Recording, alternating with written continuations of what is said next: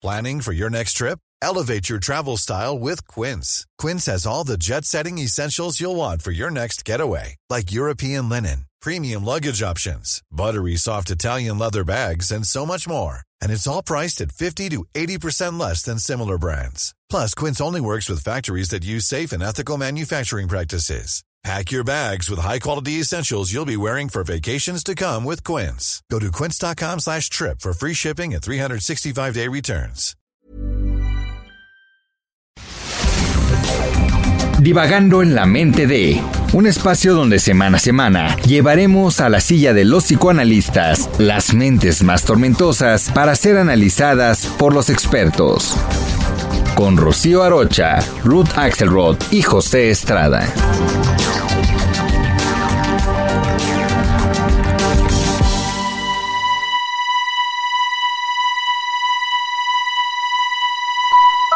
Sófocles nació en el 496 a.C. en Colono. Escribió más de 127 tragedias y solamente conocemos siete. Una de ellas que además aparece ya en la Odisea, la tragedia de Edipo.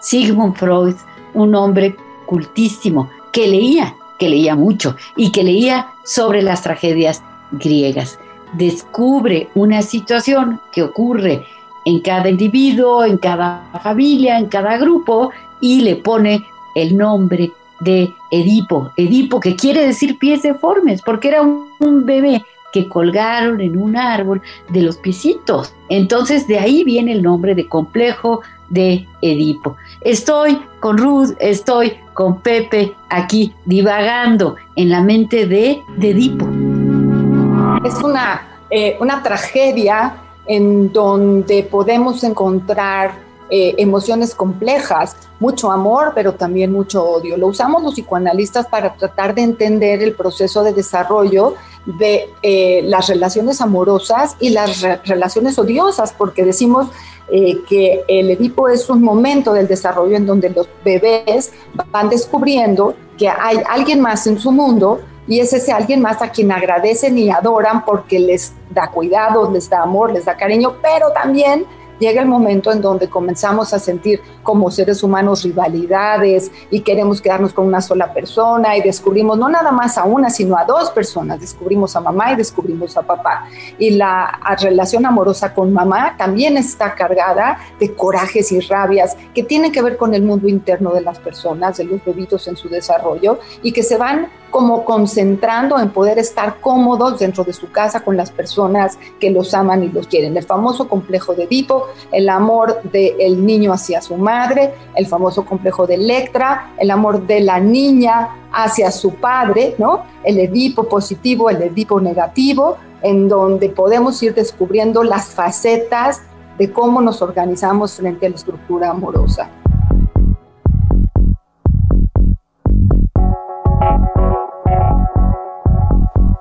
Fíjate que me parece muy interesante todo este, este tema que es central para el psicoanálisis. Eh, aunque Freud ya tenía ciertas nociones de lo que se va a denominar complejo de Edipo en el corpus teórico psicoanalítico, es hasta este año de 1899 cuando escribe eh, la interpretación de los sueños, que empieza a desarrollarlo más ampliamente. Hay que recordar que este libro de 1899, Freud demora su publicación hasta el 1900 para que inicie con el albor del siglo. Y bueno, va a ser un concepto central para entender el psicoanálisis, porque de lo que nos habla este complejo es de la formación de estructuras psíquicas que van a ser relevantes, imprescindibles para eh, la erección del sujeto. Es decir, este patrón de comportamiento que se va aprendiendo en la relación de una madre con su bebé, sea niña, sea niño, son patrones que de alguna manera preparan para que eh, se repitan a lo largo de la vida y aprenda cómo relacionarse con el medio ambiente. La estructura de las relaciones humanas, independientemente de lo que muchos antropólogos han querido decir, eh, sustentando sus críticas, eh, se ha encontrado que siempre depende de una triada ¿Qué es a lo que se refiere el complejo de Edipo? A una, dimensión tripartita de las relaciones humanas que independientemente de si se tiene un papá o una mamá en lo presencial, siempre va a haber esta eh, eh, influencia de lo masculino, de lo femenino, a través de distintas figuras que pueden ser eh, sustituidas, por ejemplo, por tíos, por tías, por parientes cercanos o por familias adoptivas. Entonces, independientemente de la configuración particular, el Edipo va a estar en la base de la estructuración psíquica del sujeto.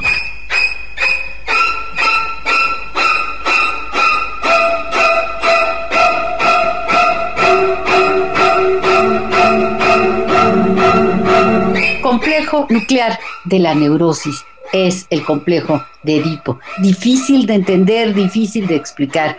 Alfred Hitchcock, fanático del psicoanálisis, hace una película en donde el complejo de Edipo queda perfectamente bien explicado. Psicosis, psicosis.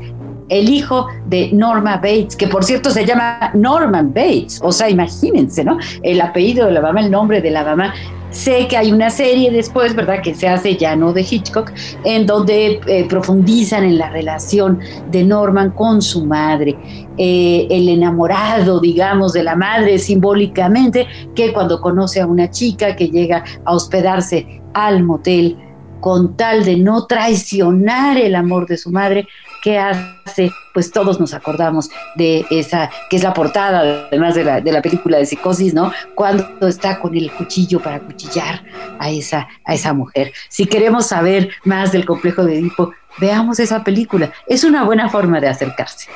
Es decir, es un complejo, un complejo de emociones y de sentimientos que aprendemos en la infancia pero que se quedan dentro de nosotros a pesar de crecer. O sea, tenemos unos núcleos infantiles que está caracterizado por la presencia simultánea y ambivalente de amor y hostilidad hacia los progenitores.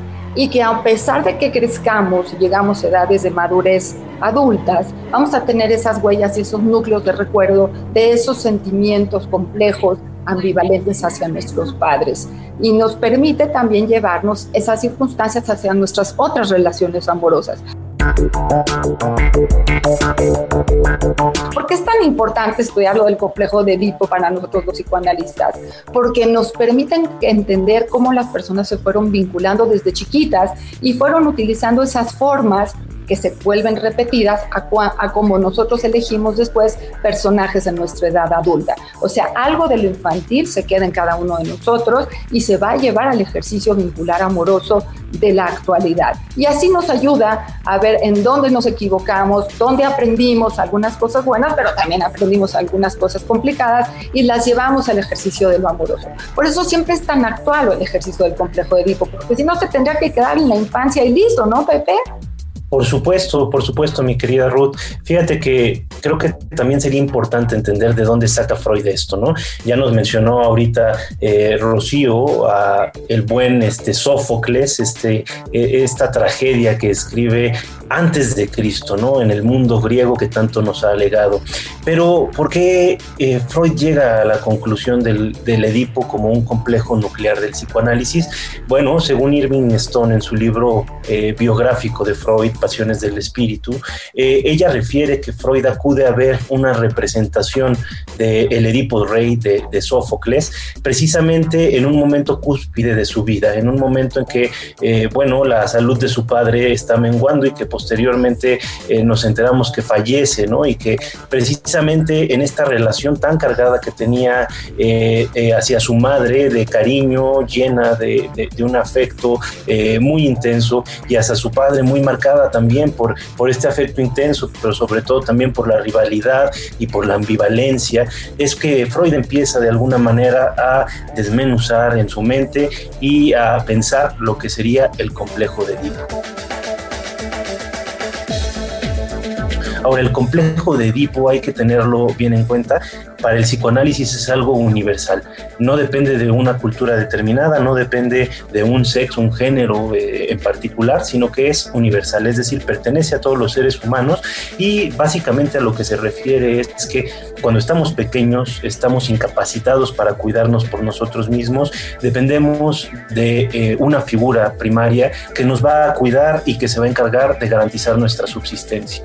Es natural que nosotros tengamos toda una serie de afectos tiernos, eh, de afectos eh, súper intensos hacia esa figura que nos cuida, que por casi regla general es una madre o un sustituto de la misma y que incluso cuando llegue a ser el padre esto no cambia de nada, es decir, la estructura edípica siempre va a estar presente.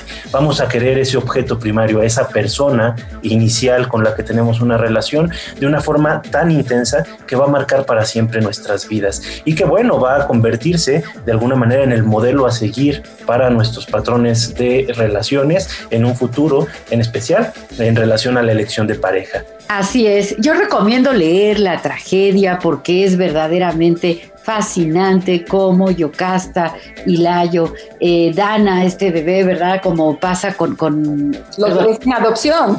Exactamente, ¿no? Eh, entonces es, es importante leer la tragedia para entender por qué, por qué Sigmund Freud toma ese nombre para calificar a este complejo. Los invitamos a seguirnos escuchando cada martes en Divagando en la mente de... Te esperamos cada semana en un episodio más de Divagando en la mente de a través de todas las plataformas de streaming por El Heraldo de México.